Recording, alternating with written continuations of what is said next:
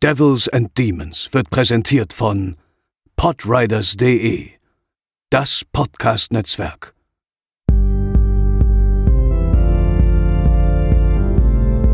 They're coming to get you, Barbara. They're coming for you. Hallo und herzlich willkommen zur 117. Episode von Devils and Demons, eurem Horrorfilm-Podcast. Ich bin der Chris, an meiner Seite ist zum einen Pascal. Hallo. Und zum anderen André. Moin, moin.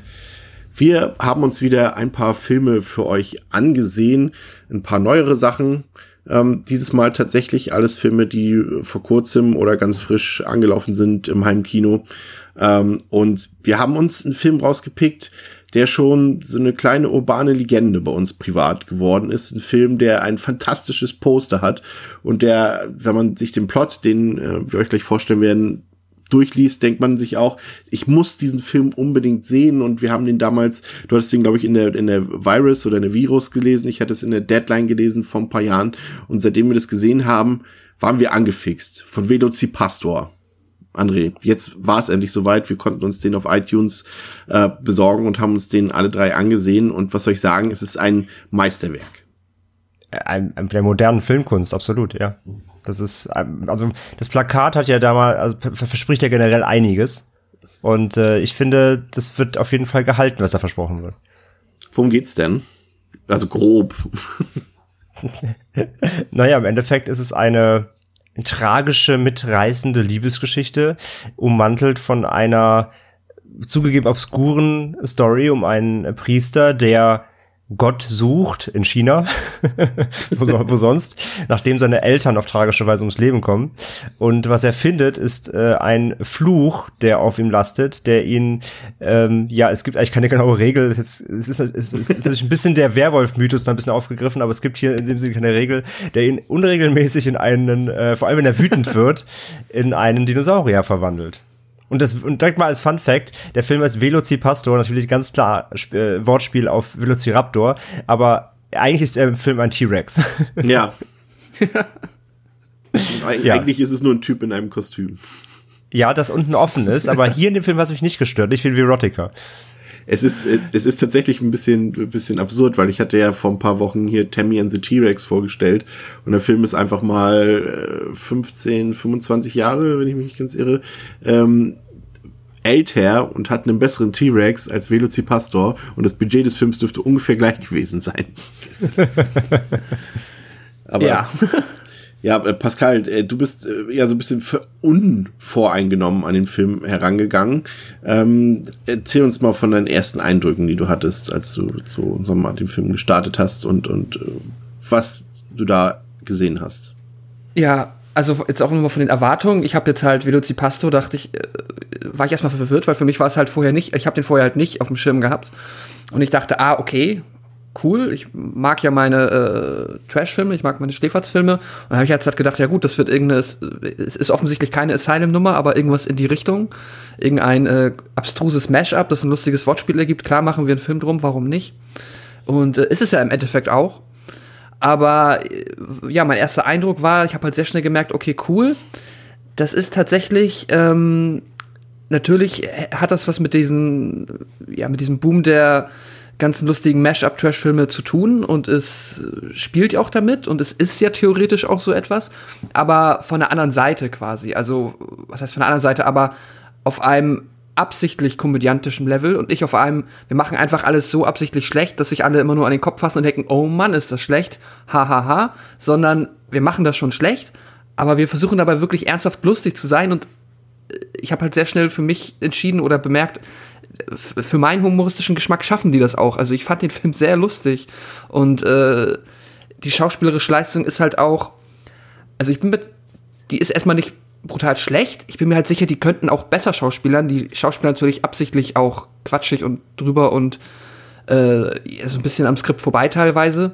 Aber halt gewollt und dann so, dass es halt einfach witzig ist. Das war mein erster Eindruck vom Film und äh, hat mir sehr gut gefallen, weil es halt, ich meine, ich gucke ja auch die anderen Filme gerne, aber dann ist es halt so ein, ja, ich muss jetzt aber auch nicht über Sharktopus 3 reden, großartig oder so, weil das ist dann halt, ist dann halt nichts Besonderes, aber das ist halt mehr so ein bisschen mehr Kung Fury, das ist ein bisschen mehr, sticht ein bisschen mehr raus aus dem ganzen Sumpf dieser äh, Low-Budget-Produktion. Ja, du hast so ein bisschen das Gefühl, wenn du an die anderen Trash-Filme guckst, hast du das Gefühl, ähm, die können es auch nicht besser.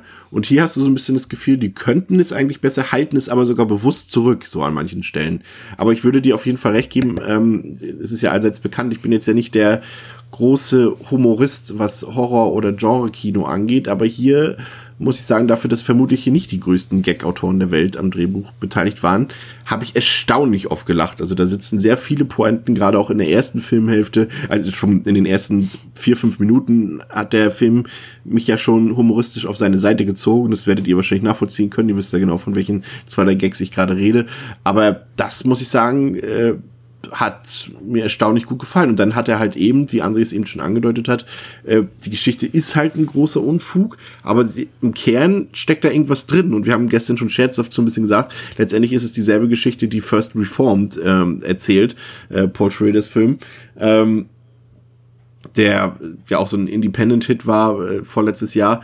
Ähm, aber er erzählt auch so eine Geschichte. Jemand, der mit seinem Glauben nicht mehr ganz klar kommt und der den Weg zu Gott suchen will oder vielleicht auch verloren hat. Und dann erzählt er hier noch so eine kleine Liebesgeschichte, die so schön sympathisch ist und äh, ich hatte es auch erwähnt gestern, als wir schon ein bisschen über den Film geschnackt haben, ähm, diese eine Liebesszene zwischen den beiden, als sie zum ersten Mal miteinander schlafen, äh, die ist richtig gut gemacht. Die ist mit einem tollen Soundtrack unterlegt und die ist, die ist toll koloriert und die ist echt gefühlvoll und das muss ich sagen, hat mich weggehauen. Dich auch, André?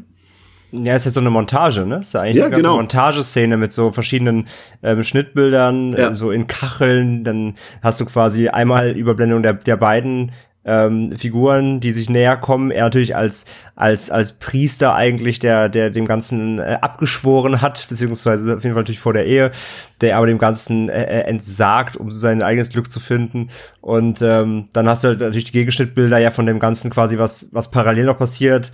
Ähm, haben wir auch gar nicht drüber gesprochen. Dann werden noch ein paar wilde Ninjas reingeschnitten und, und das Ganze aber also als ja wie du sagst so gefühlvoll untermalt mit einer schönen Musik und wirklich sehr stimmigen ähm, Liebesmontage äh, großartig. Ist handwerklich absolut sauber gemacht. Also äh, entspricht auch komplett gegen alles, was sonst im Film eigentlich passiert, die Szene. Weil die wirklich handwerklich wirklich absolut sauber ist, ja.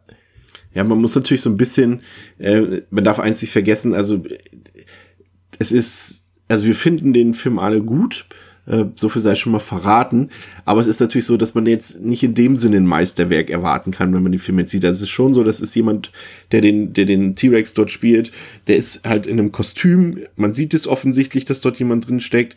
Die Ninjas sind jetzt, sag ich mal, auch keine durchtrainierten Ninjas, das parodiert der Film aus, Es gibt so eine Szene, in der er so im, im bei, so ein bisschen an der Seite des Bildes siehst du einen Ninja, der immer wieder sein Bein hochkickt, äh, aber er kommt mit seinem Bein nicht mal über Kniehöhe. Also es ist ein völlig untalentierter Ninja.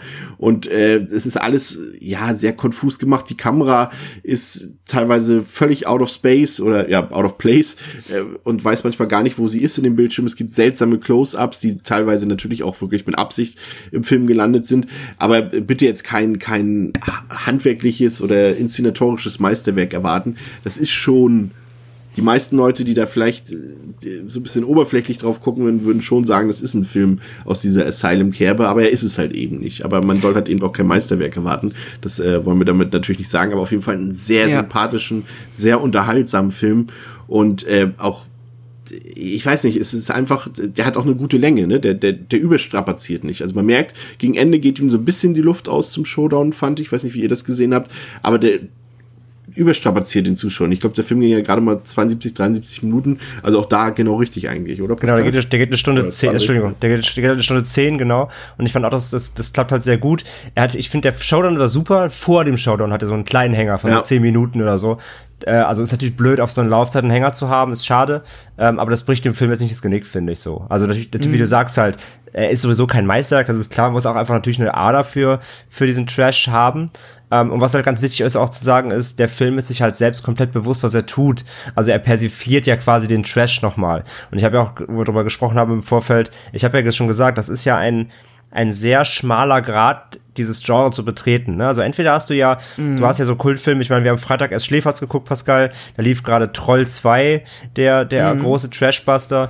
Ähm, das ist ja zum Beispiel eine Art von Trash, da, das ist lustig heutzutage oder wird als Kult gefeiert, weil der Film damals und alle Beteiligten bei solchen Produktionen dachten, sie machen wirklich was Gutes, aber sie konnten es eben nicht besser. Also quasi das Gegenteil von dem, was wir hier haben. Ähm, man wollte eine gute Produktion machen, man konnte es nicht besser, man hatte schlechte Schauspieler, der Regisseur war nicht gut, Drehbuch war schlecht. Daraus ist was Obskures entstanden, was im Nachhinein dann eben als Trash äh, äh, ja, gefeiert wird, sage ich mal. Und dann hast du natürlich Sachen wie die Asylum-Sachen, die absichtlich ähm, reingehen und sagen, okay, wir wissen, wir können es nicht besser, wir machen jetzt einfach scheiße. Und sowas wie Will jetzt die Pastor hast du halt dazwischen sehr, sehr selten, eben sowas wie auch Fury ist, wie du selber schon gesagt hast. Ähm, und der sich bewusst dazu entscheidet, Trash zu sein, aber das Ganze gleichzeitig eben auf die Schippe nimmt. Also du hast halt absichtlich schlechte Kameraschwenks, die so ins Leere fahren. Du hast mal schlecht geschnittene Szenen, wie eben bei Verotica. Bei Verotica war es eben auch so, dass da offensichtlich ähm, niemand es besser konnte. Bei Veloci Pastor ist es eben absichtlich. Also das ist halt ein ganz schmaler Grad. Und das kann halt super schnell schief gehen, weil das super schnell kippen kann, eben in, in, in Dilettantismus, beziehungsweise wenn du halt einen schlechten Gagschreiber hast oder wenn du halt eben nicht, nicht kein gutes Timing hast, dann kann sowas ganz schnell eben unlustig werden. Und, ähm, und Veloci Pastor hat es eben, wie, wie Chris ja auch schon gesagt hat, geschafft, das eben wirklich auf dieser Linie zu halten und die Gags sitzen und die Schnitte sitzen und der, der, der, die Situationskomik sitzt. Und das finde ich halt so beeindruckend, dass sie es geschafft haben, ähm, trotz dieses, dieses, die, die sind diesen Weg gegangen, obwohl sie wussten, das ist schwer, ähm, weil es ganz schnell eben auf die eine und die andere Seite kippen kann. Und sie haben es dann wirklich geschafft, das wirklich fast bis zum Ende, also fast durchgehend, sagen wir mal, ähm, auf dieser Spur zu halten, mit ganz wenigen Ausfällen. Und das finde ich sehr, sehr beeindruckend. Ja. Was ich äh, super clever fand vom Film ist halt auch, wie er ja seine sein Ansatz an dieses Genre halt direkt am Anfang sehr gut klar macht mit einem witzigen Gag, wenn dann halt äh, vor der Kirche das Auto der Eltern äh, von dem Pastor explodiert und dann halt, aber man sieht keine Explosion, man sieht nur die leere Straße und einfach nur den Schriftzug äh, VFX-Effekt. Ja. So quasi wie, als ob hier müsste jetzt die Post-Production noch einen CGI-Effekt einbauen. Äh, damit macht der Film halt sehr früh sehr klar, auf was für eine Meta-Trash-Ebene wir uns hier befinden. Und das ist äh, halt ziemlich fabelhaft. Das fand ich ganz geil. Und dann, ja, macht der Film halt, ich, ich liebe es halt, wie er halt diesen dämlichen, hässlichen Wald, in dem der halbe Film stattfindet, wie sie versuchen, einem das halt als alles zu verkaufen.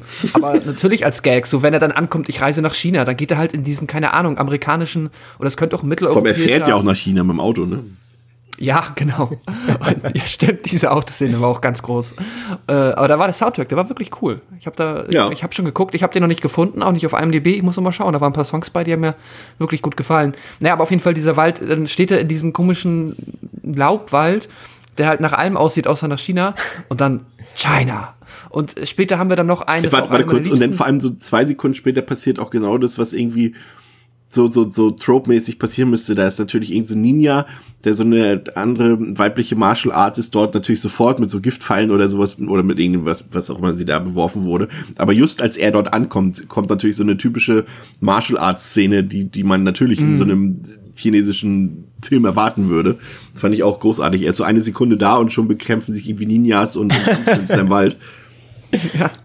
Und was dann halt dann, ja genau, eine meiner liebsten Szenen ist halt, der, äh, der Pastor hat ja noch sein, ich, und ich kenne mich nicht aus mit den Rängen in der katholischen Kirche, der hat seinen seinen Mentor. Vorgesetzten, was auch immer, ja genau, den, der äh, krasser ist als er Den und älter ist als er. General. genau. Den äh, General Pastor, keine Ahnung, den Drei-Sterne-General in der Kirche. Ähm, naja, und der ist halt äh, über ihm und dann gibt's halt einen fabelhaften Vietnam-Flashback, Ja. wo sie halt schon wieder diesen scheiß Wald benutzen und der Wald ist halt, also der Wald ist noch weniger Vietnam, als er China ist. So. Ja. Und es ist halt so geil, Ja, es weil es halt Ich auch, mag die auch den Typen, der da an dieser Baracke, der da an die Wand angelehnt ist, der zwar ober, obenrum noch so ein, irgendwie so ein, ja, so eine Military-Jacke trägt, aber unten ganz normale Turnschuhe und so. ja, ja, es ist, Und er hat ein So. Splatter-Effekte, wenn wir schon an dieser Stelle sind. Das darf man nicht außer Acht lassen. was hat der, sorry? Splatter-Effekte, wenn wir schon an dieser Ach so, Stelle ja, sind. stimmt, stimmt. Der war sehr gut. Ja, aber sie haben halt dann auch nicht mal irgendwie gesagt, komm, wir machen auch ein Color Grading drauf, damit das ein bisschen mehr so aussieht, wie äh, man sich Vietnam vorstellt. Keine Ahnung. Nö, wir lassen es einfach so. Das ist dieser blasse Laubwald und das ist, ach, ganz toll. Die und Perücke halt auch auch, wie ganz sie den halt. Ja, es ist äh, fabelhaft. Und er hat auch ganz oft dann diesen, ähm, äh, diesen, diese Abrams Sucker-Komödien-Humor, halt dieses äh, nackte Kanone, Airplane, wenn halt alles spielt ernst, aber es ist halt alles so ein kompletter Quatsch wenn dann halt auf einmal dann seine Freundin von dem Obergeneral katholischen Priestertypen im Wald auftaucht und dann halt von dir angesprochen schon Splatter-Effekt, sie einfach explodiert und dann der andere Typ kommt und sagt, ja, ich glaube, wir können nichts mehr für sie tun. Das sind halt so. Sie ist schon zu lange so, tot. Ja. Ja, das stimmt. Das sind halt so dumme One-Liner, die ich halt äh, echt großartig finde. Ja, die sitzen eben, das meine ich, die sitzen. Und das ist halt wirklich, Ja. das kriegt eigentlich sonst kaum so ein Trash-Film hin. Meistens Ja, ist immer so ein nice try, aber du lachst halt nicht. Und hier musste Genau. ich eben wirklich die ganze Zeit wirklich lachen, so. Das ist echt selten. Das war deswegen, also da, da ziehe ich meinen Hut vor. Da haben sie echt ein gutes Timing bewiesen einfach, ja. Und ich meine, bei den Splatter-Effekt muss man auch sagen, wo Chris schon gewarnt hat, auch hier erwartet jetzt kein, kein, kein, kein Ittenbach und Co., also sind jetzt keine grandiosen Splatter-Szenen, äh, das auch diesen Absicht überhöht. Du hast dann, wenn irgendwie jemand geköpft wird, ist es halt ganz offensichtlich so eine, ein Kopf von einer Schaufensterpuppe, wo schlechte Augen drauf gemalt sind. Also das ist auch alles extra schlecht gemacht, aber es blättert halt schon Ja. ein bisschen, es wird mal ein Arm ausgerissen, aber auch hier äh, Puppenarm, so, das sieht man auch alles. Offensichtlich ist extra so auch inszeniert, aber trotzdem macht es auch Spaß einfach. Der hat Ja, doch so, mein- ich fand doch diese, diese Szene, äh, als sie den Exorzismus versuchen, auch so großartig. So auch schon, schon der Weg dorthin, so, ja, bla bla bla, das kann doch nicht sein. Weißt du eigentlich, was deine Freundin für einen Beruf macht? Und da gibt's nur einen Weg dagegen. Ein Exorzismus. Was? und, und, und, und ja, das ist einfach großartig. Äh, aber für mich ist tatsächlich der, der, der Mentor unserer Hauptfigur, ist so ein bisschen der heimliche Star für mich des Films. Also ich mochte das doch immer, wie er gespielt hat, immer so, das ist ja sehr häufig in diesem Film zu ähm, sehen, das passiert auch in anderen Filmen, immer dann, wenn ich denke, ja, okay, da war jemand auf der Schauspielschule und äh, kann vielleicht auch Schauspielern, aber eben nicht alle Emotionen und alle Emotionen, die nicht dargestellt werden können von der Person, werden einfach mit einem toten Blick ins Leere performt. Und das ist sehr oft in diesem Film der Fall gewesen, dass die Leute einfach an der Kamera vorbeigucken in so einen toten Winkel und äh, einfach ins Leere. Und das war fantastisch, weil das gleichzeitig Entsetzen, Trauer, Schock, alles gleichzeitig darstellt. Und da ist er der Experte drin gewesen. Also für mich so ein bisschen der, der geheime Favorit, auch gerade in diesem Vietnam-Flashback, äh, hat er sich in mein Herz gespielt. Also, Ja. Er sieht, er sieht auch ein bisschen optisch aus, ein bisschen wie Carpenter. ja. Stimmt, ja. Mit seinem Schnörres und so, sieht ein bisschen aus wie Carpenter. Ich, ich, Oh, mich die sind einfach nur wie orange. äh, wie, ob- wie viele Freunde oder Verwandte vom, vom Regisseur dort mitgespielt haben. Alle. Ja, wahrscheinlich. Alle. Wir brauchen Statisten. Aber ich mag den Hauptdarsteller auch echt gerne, weil der ist, also Ja. der, der den Willis Pastor spielt, der ist sehr sympathisch, finde ich. Ja. der ist halt vor allem auch so bufft. Das ist halt voll der, also der sieht halt, naja, keine Ahnung, es gibt bestimmt auch irgendwie äh, Pastoren, die äh, krass pumpen gehen im Fitnessstudio. Aber es ist halt super Der ist witzig. echt RIP, ne? Ja. Ja, und es sind halt auch diese billigen Jokes, aber ich mag die halt teilweise, wenn sie halt dann diese, das ist eigentlich ein Sitcom-Wegwerf-Joke, dieses, äh, er wacht halt nachts bei, nackt bei seiner Freundin auf, hat nichts zum Anziehen und dann ist es so, hast du Klamotten? Und sie sagt, ja, und dann, hm, Schnitt. Äh, hat er da sagen, diesen, ähm, ja, ihr, ihr Frauen-Onesie. ja, ja, genau. Genau, es ist halt eigentlich, dürfte man nicht mehr drüber lachen, aber ich finde es halt, das kann man immer noch gut Und der, hinbekommen. ich ja, hab's- und weißt du, warum der Gag aber noch mehr funktioniert? Weil es ist nämlich richtig smart. Weil es ist nicht nur Schnitt und Kleid, sondern es ist Schnitt, Kleid und sie sind wieder in dem Wald. Ja, genau, und das ist wieder dieser scheiß Wald, weil das ist halt alles, was sie haben. Ja, weil da nämlich Ah, ja. natürlich letzte Nacht dass der, der Parkangriff passiert ist, natürlich. Wo, Ja. Wo, ja es, weil, genau, in dem Moment soll der Park, äh, soll der, soll der Wald einfach einen Park darstellen, wo jemand überfallen wurde. Es ist so gut, es ist so gut. Kurz, kurz, Mach mal- kurz, kurz, kurz äh, wichtiger Fakt, ich habe ganz kurz recherchiert. Ähm, tatsächlich ist der, der, der ältere Pastor ist der Vater von, vom Regisseur. Ah, okay. Äh, Daniel Steer und, und in dem Dinosaurierkostüm steckt vermutlich, also da steckt Zachary Steer drin und das sieht ja auch so aus, als wäre das ein etwas kleinerer Mensch, wahrscheinlich sein kleiner Bruder oder sowas. Ah, okay, Also doch auch ein paar Verwandte mit bei. Ich hatte das eigentlich gesucht, weil ich wollte noch einmal kurz die Figur. Das war vielleicht die einzige Sache, die mich so ein bisschen gestört hat am Film, war die Figur von Frankie Mermaid. Die fand ich jetzt so ein bisschen nicht so nö also die war ein bisschen unnötig irgendwie, fand ich. Ja, die, die war ja auch, also die war ja nur ein Plot, Plot-Item, damit, Ja. ähm, damit er mit ihr zusammenkommt, quasi. Also damit sie, Ja. damit sie einen Bond kriegen irgendwie. Ja.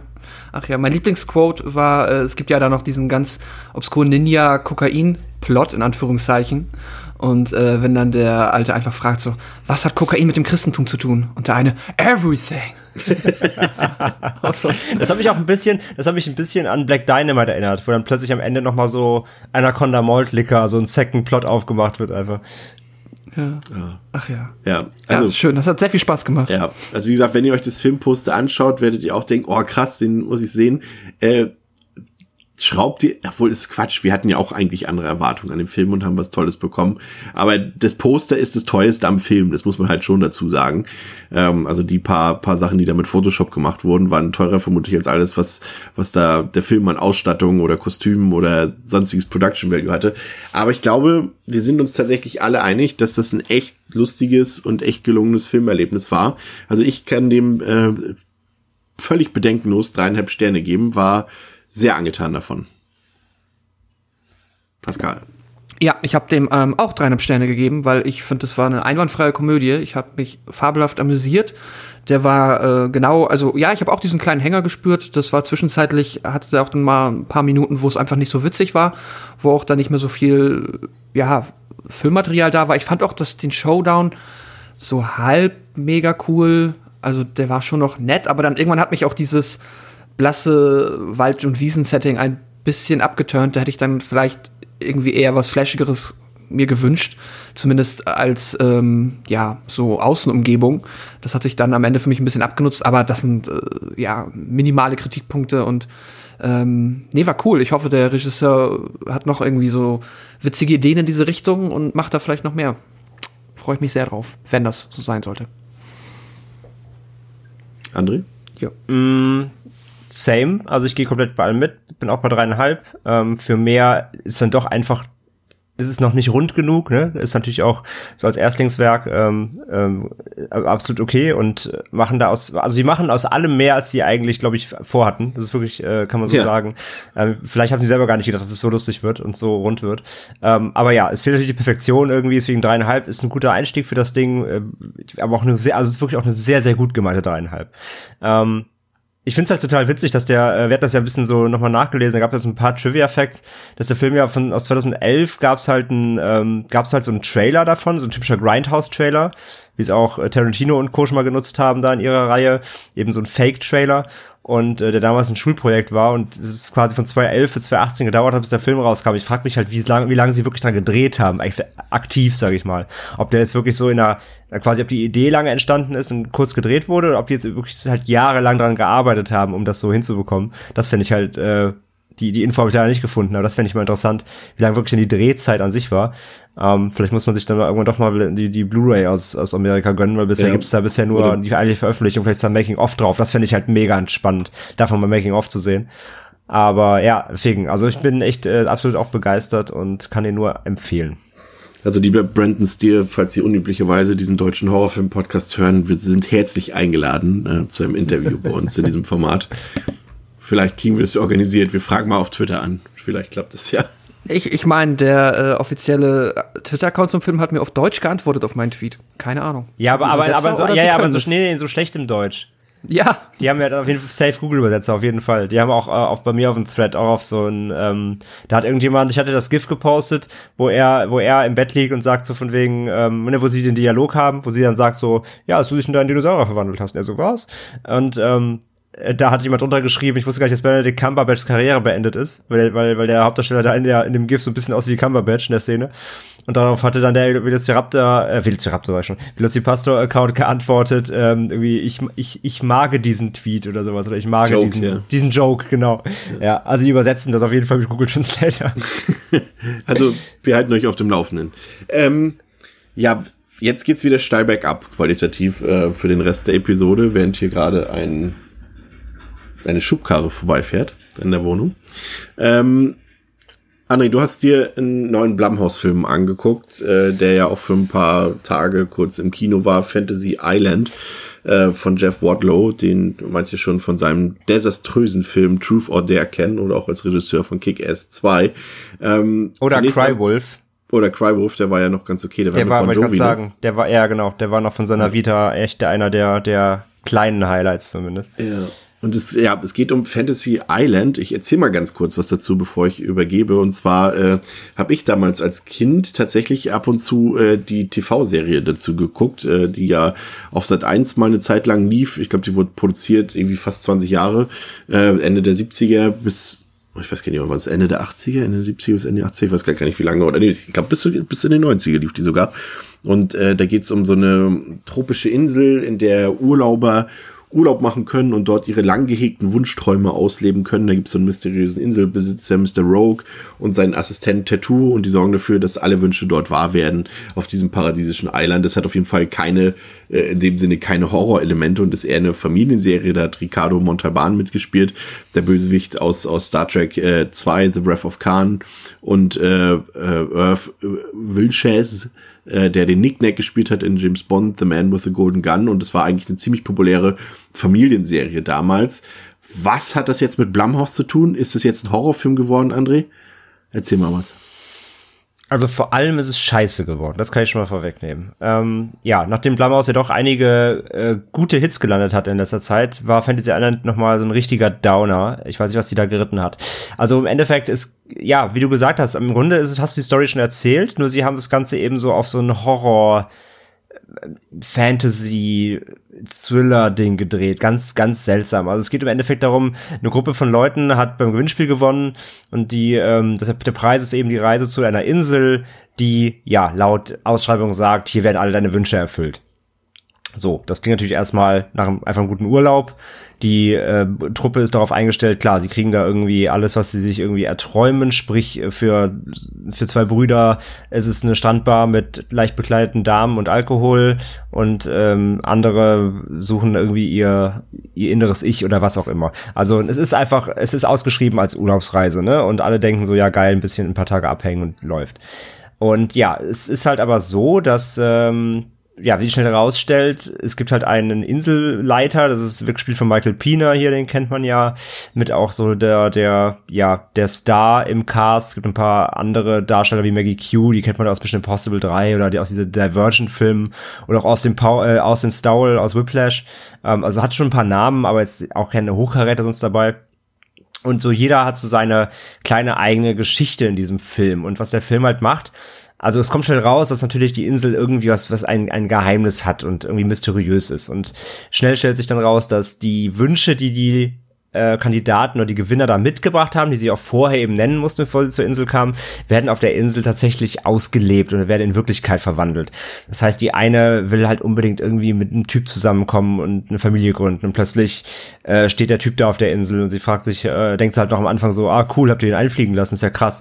Und ähm, und irgendwie einen Tag später haben sie ein Kind zusammen und sind so, hä, was? Wann ist das passiert? Und der Inselleiter so, ja, vor drei Jahren, du hast es ja gewünscht. Und ach, das ist alles so weird. Und auf jeden Fall, die Insel macht halt ihre Träume wahr. So. Und am Anfang läuft das auch irgendwie noch alle ganz gut und irgendwie alle kriegen so, was sie sich gewünscht haben. Aber dann kommt halt dann so der Twist natürlich, ja, die Insel fordert aber ihren Blutzoll daraus und will auch dafür was zurückhaben. Und das wird dann alles auf, quasi auf, auf schlecht gedreht.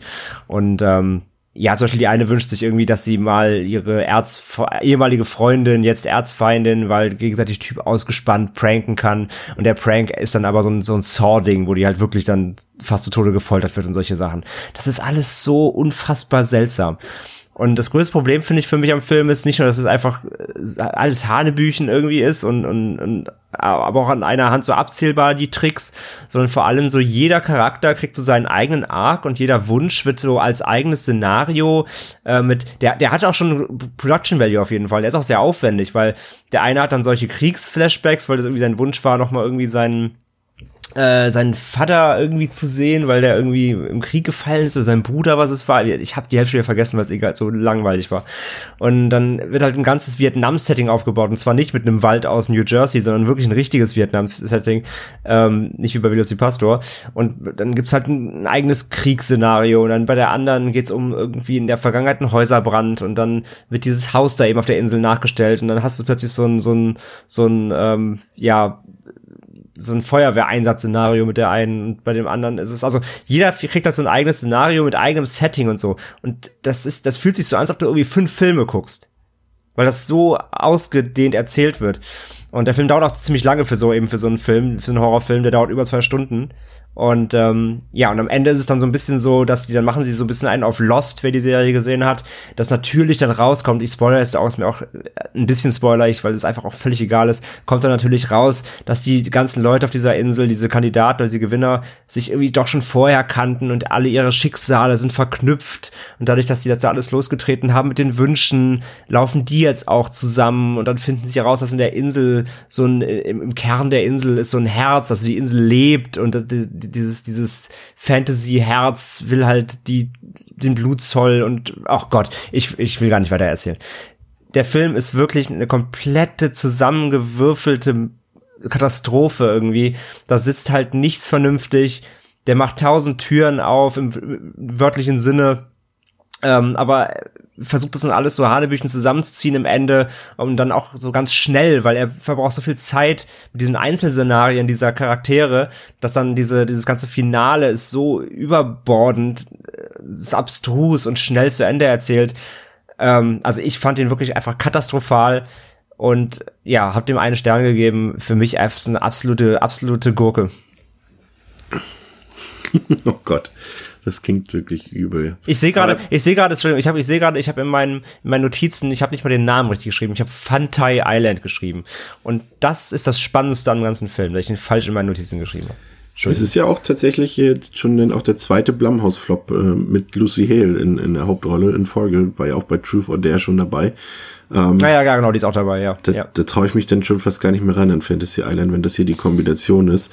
Ähm, ich habe auch, ich habe auch gute Kritiken über den gelesen. So ist es halt nicht. Ähm, vielleicht mag man ihm was abgewinnen können, ähm, wenn man da, weiß ich nicht. Ich, ich hatte auch, ich hatte auch keine Erwartungen. Also es war nicht so, dass ich jetzt irgendwas krasses erwartet habe. Im Gegenteil, ich wusste ja schon, dass viele ihn schlecht bewertet haben. Ähm, wir, mir ist er wirklich einfach zu, zu überladen. Da ist so viel drin, was er, was er erzählen möchte. Ähm, aber er ist auch jetzt nicht, also wenn wir von Horror reden, er ist auch weniger gruselig. Es gibt ein, es gibt ein paar blutige Szenen, die, die gebe ich ihm, aber jetzt auch nichts sensationelles, sage ich mal. Ähm, also der, der hat einfach auch nichts, was jetzt irgendwie ihn heraushebt. Er, er guckt, guckt sich sehr viel ab, wie gesagt, es ist sehr viel Lost und sowas drin. Aber wie du schon sagst, er basiert ja auf dieser, auf dieser Serie. Und das wirkt wirklich einfach, als ob sie so gesagt haben, so wir drehen das jetzt einmal eben auf, auf böse irgendwie. Aber das ist alles so, so, so, so da ist kein Fleisch dran irgendwie. Das ist so, das ist so, so, so wie so ein Puzzlestück, das du dann draufsetzt. So, ah, hier fehlt noch, noch ein bisschen Horror oder fehlt noch ein bisschen Gewalt oder so. Weil er ist nicht mal wirklich Horror, wie gesagt. Er spielt fast ganze Zeit im Hellen, ähm, in dieser sonnigen, in dieser sonnigen Insel, gibt ein paar düstere Szenen dann in so, in so Höhlensystemen, wo sie dann in diese Insel reingehen dann quasi.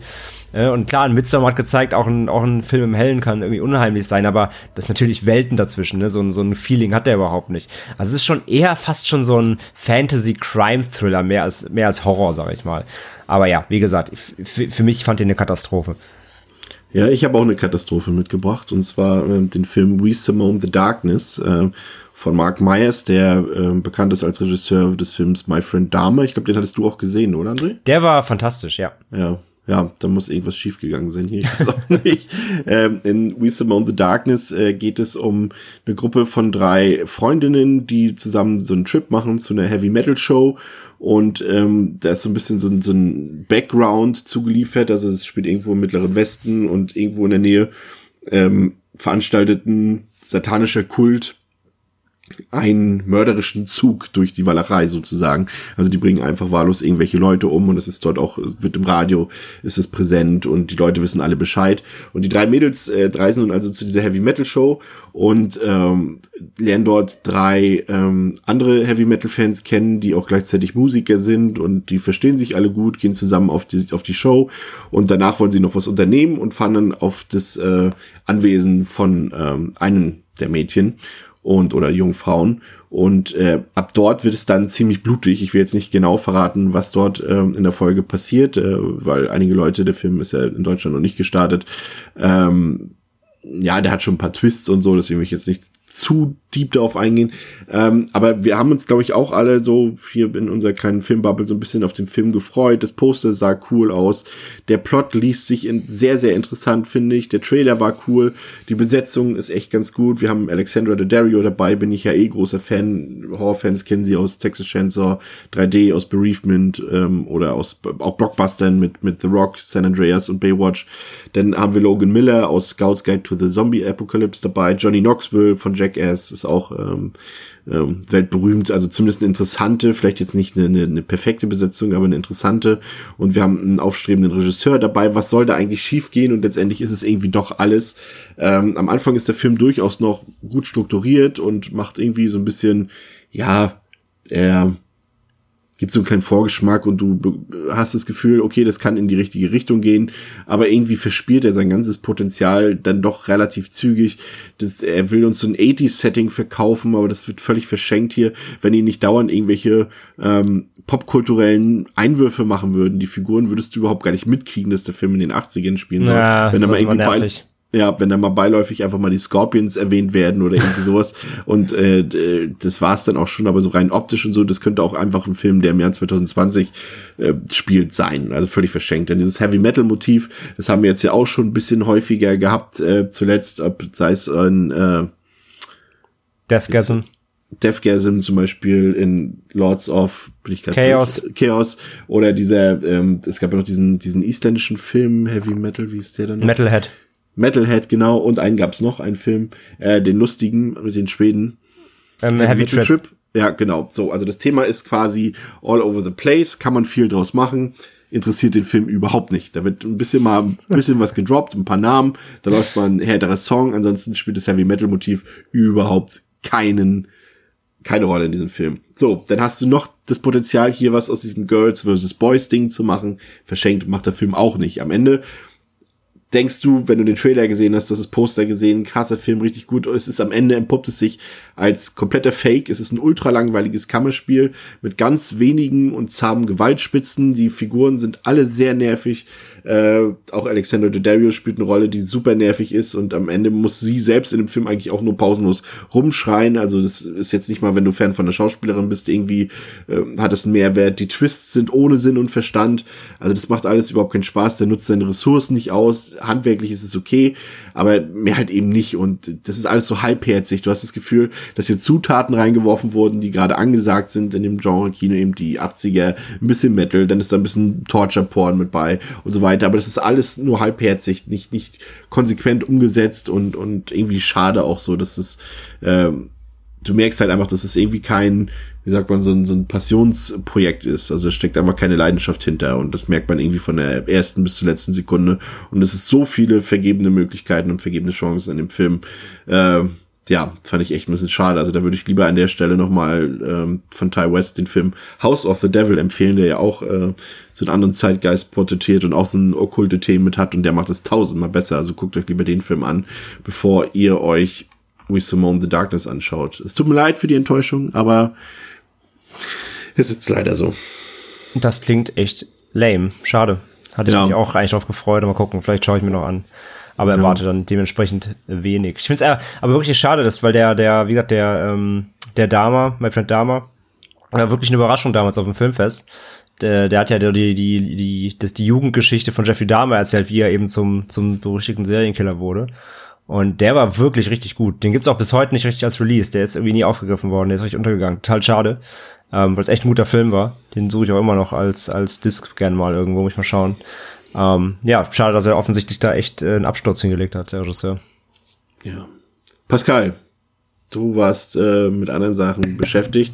Du kannst ja noch mal ganz kurz einen Einblick geben. Ähm, ihr habt euch ja beide, vielleicht das noch zum Abschluss in ganz kurzen Worten, äh, bei Schläferz Troll 2 angeguckt. Ach so. Ich habe äh, den Film ja schon seit, also der ist ja weltberühmt als, und gilt als einer der schlechtesten Filme aller Zeiten, auch wenn er es wahrscheinlich gar nicht ist, aber er hat halt so ein bisschen so diesen Stempel abbekommen. Der wurde ja auch von Koch Media schon vor längerer Zeit in einem wunderschönen Mediabook veröffentlicht und es steht halt auch seitdem wunderschön im Regal, aber ich habe ihn noch nicht geguckt. Ähm, aber jetzt sollte ich ihn mir anschauen. Ihr wisst ja auch beide, ich bin ja nicht so der Typ, äh, der so mit Humor und mit Trash und sowas so gut umgehen kann im Horrorfilm. Erzählt mir mal kurz was. Sollte ich mir den angucken? Ich gucke ihn mir sowieso an. Ich habe ihn ja gekauft mal, aber sollte ich ihn mit zeitnah angucken? Was meint ihr? Ach, weiß ich nicht. Also ich fand ihn, also ich hatte natürlich äh, schon Mord Spaß, äh, halt aber einfach aus dieser So Bad It's Good äh, Sichtung her. Ähm, also ich, ich kann es jetzt gerade nicht einschätzen, ob du daran Spaß hast oder nicht. Schwierig. Wahrscheinlich ist der alleine macht er glaube ich nicht so viel Spaß. Also dann guck ihn dir zumindest dann packen wir den mal irgendwie in den Filmabend oder so Und äh, dann könnte das wahrscheinlich ganz witzig sein, weil das ist schon ein Film, da muss man meiner Meinung nach dabei mit anderen Leuten drüber reden. So. Weil ähm, sonst, äh, ja, gibt es, glaube ich, Guck, nicht so guck ihn viele zumindest auf jeden Fall mit deiner, mit deiner Freundin. Dann könnt ihr zumindest Ja. zusammen, drüber, zusammen drüber lachen oder euch an den Kopf greifen. Ja, weil ich glaube, anders funktioniert der nicht wirklich gut. Also, außer das ist natürlich dann irgendwann halt so dein Lieblings-Trash-Film und dann guckst du den halt so und hast dann Spaß damit, aber ähm, nee, das äh, nicht. Ach. Aber ja, äh, was soll ich dazu sagen? Also es, es war super. Ich äh, mag halt immer Filme, die, also ich mag meine Trash-Filme, die halt auch so fabelhaft ignorant sind, wie dieser Film, der einfach sich so viel Quatsch ausdenkt und aber auch so überhaupt nicht mal sagt, ich versuche irgendwas zu erklären und dann erkläre ich es schlecht oder ich erkläre es Hanebüchen. Er gibt einfach keinen Fick, der sagt einfach so, nee, alles, was jetzt hier in diesem Film äh, so passiert, wie es passiert, passiert halt. Und äh, ob da jetzt irgendwie ein Opa, der eigentlich schon gestorben ist, dann in komplett willkürlichem Regelset immer wieder auftaucht, so wie es der Film gerade braucht, ja, dann ist das halt so. Also quasi ein Deus Ex Machina Oper. Ja, genau. aber dann, aber von, von der ersten bis zur letzten Minute immer wieder da, um äh, den Film irgendwie voranzutreiben, wo auch immer der Film hin will. Ähm, ja, und dann diese, also was ich halt, ich habe den Film zum ersten Mal gesehen und was ich halt gar nicht wusste, was ich nicht mal gehört habe, ist dass dieser ganze äh, Anti-Vegetarier, Poli ja, dieses ganze Anti-Vegetarier-Motiv, das in dem Film steckt. Da habe ich gar nicht, äh, hätte ich jetzt gar nicht mit gerechnet. Also es ist natürlich, wird einem relativ schnell klar, dass das hier irgendwas mit Pflanzen und Bäumen und so weiter zu tun hat. Ähm, aber dass das so tief da drin verankert ist und dass das wohl auch die Motivation war, diesen Film, so wie er ist, zu produzieren, um damit Vegetariern auch so ein bisschen einen auszuwischen oder zumindest mal ein Statement zu setzen, dass Blutwurst halt viel geiler ist als Salat.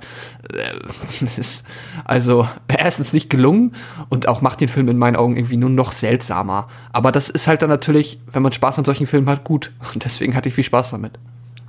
Ja, es ist wirklich obs obskur, obskur. Also ich habe ja vorhin schon bei Velocipastor so die, ähm, die Arten von Trashfilmen ja so ein bisschen auseinander, auseinandergeklamüsert. Und Troll 2 gehört halt zu der Sorte, die dachten halt, die machen was Geiles. Ne? Und der ist halt, der ist halt trashig, weil, weil er so ernst ist dabei. Also deswegen glaube ich, Chris, dir könnte er gefallen. Einfach heraus, weil es schon, er nimmt, es ist er nimmt sich ernst als Horrorfilm. Er ist dabei halt nur scheiße. Ne? Also deswegen, es ist Ja. kein, es ist kein, äh, es ist eben kein, kein Asylum Trash Buster Sharknado Ding, sondern es ist ein, er will sich komplett ernst nehmen. Er will, er will dich, er will dich gruseln, er will dich erschrecken, äh, er will dich, er will dich anekeln. Also das, das, das ist komplett ernst gemeint der Film. Der hat viele Szenen, die zum Beispiel auch an Bad Taste und so erinnern. Ähm, das schon mal so vorweg. Ähm, deswegen, ich glaube, er könnte dir so, er könnte dir schon irgendwie gefallen. Es ist halt, wie, wie Pascal sagt, es ist halt so obskur, dass ähm, der Film im Grunde ein Statement auf, ähm, ja, auf Vegetarier, auf die Vegetarier-Szene ist. Und die, ähm, die äh, Writerin, die, die, die, äh, die Drehbuchautorin, die Rossella Drudi, das ist die Frau vom Regisseur Claudio Fragoso, die hat auch in einem Interview halt gesagt, dass äh, im Grunde die Idee daraus stammt, dass Anfang der der 90er, also der Film ist ja von 90, also das Ende der 80er, Anfang der 90er, äh, da in Italien gerade unter ihren Bekannten ging ein Trend los, vegetarisch, sich vegetarisch zu ernähren. Und das ging ihr halt mega auf den Sack, weil sie überzeugte Fleischesserin ist. Und deswegen kam ihr die Idee, ein Skript zu schreiben, ähm, ja, quasi einen Horrorfilm zu schreiben, der auf einer Metaebene das Thema aufgreift. Und so ist Troll 2 entstanden. Also das allein, wenn man sich das schon allein schon im Hinterkopf be- behält, wenn man sich den Film guckt, das ist schon wahnwitzig. Also ich Und- bin ja auch ein bisschen vorgewarnt. Ich habe ja von Claudio Fragasso schon lustigerweise äh, drei Filme gesehen. Rats, Night of Terror, anderthalb Sterne. Mhm. Ja. Äh, Zombie 3, zwei Sterne. Und Zombie 4, drei Sterne. Ja, genau, die, Ähm, also die Zombie-Filme von ihm kenne ich auch, die anderen kenne ich nicht, ja. Ja, also ich bin zumindest ein bisschen vorgewarnt, dass es jetzt nicht das Qualitätskino wird. Und Das sowieso, genau. Und ja, im Endeffekt auch, also wer ihn gar nicht kennt, worum geht's, es geht im Endeffekt darum, um eine, Familie, die, ähm, die, ja, die machen so eine Art Familienaustausch. Also die ziehen in so ein, in so ein Landhaus in einer kleinen, kleinen nicht? Stadt. Genau, also ein bisschen so RTL 2 Frauentauschmäßig mit der ganzen Familie. Ähm, die ziehen quasi vorübergehend ähm, als, als Urlaub in so ein, in so ein Haus, in so einer kleinen, äh, kleinen Stadt, ähm, die rückwärts gelesen Goblin heißt. Spoiler. Und, und das fällt aber erst ganz am Ende des Films auf, weil das ist ja so nicht offensichtlich. Und ähm, ja, und werden dort von den von den Einheimischen äh, eigentlich nett begrüßt und äh, bekommen recht schnell äh, diverse Nahrungsmittel von denen, die alle komischerweise komplett grün sind. Alles ist grün. Und ja, was halt äh, dann schnell dazu führt oder rauskommt, dass wenn man das isst, dann verwandelt man sich in Pflanzen und dann können die äh, diese Goblins, es sind nicht mal Trolle, also der Film heißt Troll, aber es sind eigentlich Goblins, ähm, äh, werden die äh, dich dann essen, weil die sind, vegeta das sind vegetarische Goblins und die wollen trotzdem Menschen essen, aber um sie zu essen zu können, müssen sie erst in Pflanzen verwandeln. Das ist der, das ist das Plot. Und ähm, es ist halt einfach alles so Hanebüchen, weil der, also wie gesagt, der nimmt sich schon ernst, aber es ist alles, wie Pascal sagt, er legt sich alles immer so zurecht, wie er es braucht. Es ist alles, alles wird so reingeschrieben, wie es gerade passt, nur damit der Film irgendwie weitergehen kann. Ähm, keiner, wirklich niemand im ganzen Cast kann Schauspielern, die wurden alle von der Straße wegrekrutiert. Einer, so ein, da ist so ein Shopkeeper, ähm, der ist, der ist zum Beispiel, das ist ein Patient aus einer Nervenheilanstalt, der Freigang hatte, den haben sie einfach schnell weggeholt für eine Woche. Und äh, der Hauptdarsteller ist der Zahnarzt, der Vater der Familie, der, der Sohn kann überhaupt gar nichts, ist einfach so ein nerviges Kindergartenkind. Es ist wirklich unfassbar, da kann keiner Schauspieler. Das ist, führt zu solchen obskuren Szenen. Ähm, mein Highlight ist, als der Sohn seine Familie davor bewahren will, dieses Zeug zu essen, als sie da ankommen in dem Haus. Und die einzige Lösung, die er sieht, ist über den Tisch zu pissen. ja, also das war es, schon nicht gut. Es ist so, es ist so großartig obskur und so und also um um um das so einzuordnen, für mich ist es ein zweieinhalb Sterne Film, ähm, weil der Film halt, der hat der hat trotzdem einen riesen Unterhaltungswert, weil er A, mhm. ähm, eine knackige Laufzeit hat, der ist recht 90 Minuten. Ähm, es wird nie langweilig, der hat immer irgendeine Obskurität zu erzählen, der packt andauernd irgendwas aus, auch wenn es gar keinen Sinn macht und auch wenn es gar keine Zusammengehörigkeit zum Rest des Films hat. Aber er, er, er überrascht dich immer wieder mit neuer, kompletter Skurrilität. Ähm, er hat ein paar Effekte, die echt ganz okay sind, wenn so sich Leute in die Pflanze verwandeln. Da gibt es einen ganz, ganz kleinen Anteil von netten praktischen Effekten. Dafür sind die anderen wieder scheiße. Mhm. Aber es gibt ein bisschen, bisschen praktische Effekte, die echt nett sind. Ähm, ja, und er, er, ist wirklich durchgehend unterhaltend. Auf eine völlig bescheuerte Art. Aber er unterhält einfach. Es ist ein, es ist ein unterhaltsamer Film. Und ähm, natürlich muss man sich die ganze Zeit einfach fragen, was, was hat da, was haben da alle Beteiligten den ganzen Tag geraucht? Wahrscheinlich, wahrscheinlich Pflanzen oder Wurstbrötchen, ich weiß es nicht. Aber es ist einfach es ist einfach ein Riesenspaß, das Ding. Und ich verstehe, warum der seinen, seinen Kultfaktor hat. Und ähm, von daher, also ich kann, ich kann nur sagen, gucke dir mal an, Chris. Ich, ja, ich glaube schon, dass er dich irgendwie auf eine gewisse Art zumindest unterhalten kann, weil er, weil er nicht absichtlich scheiße ist. Das magst du ja nicht. Also er hat, er hat keine dummen Gags oder sowas. Er ist, er nimmt sich halt wirklich ernst.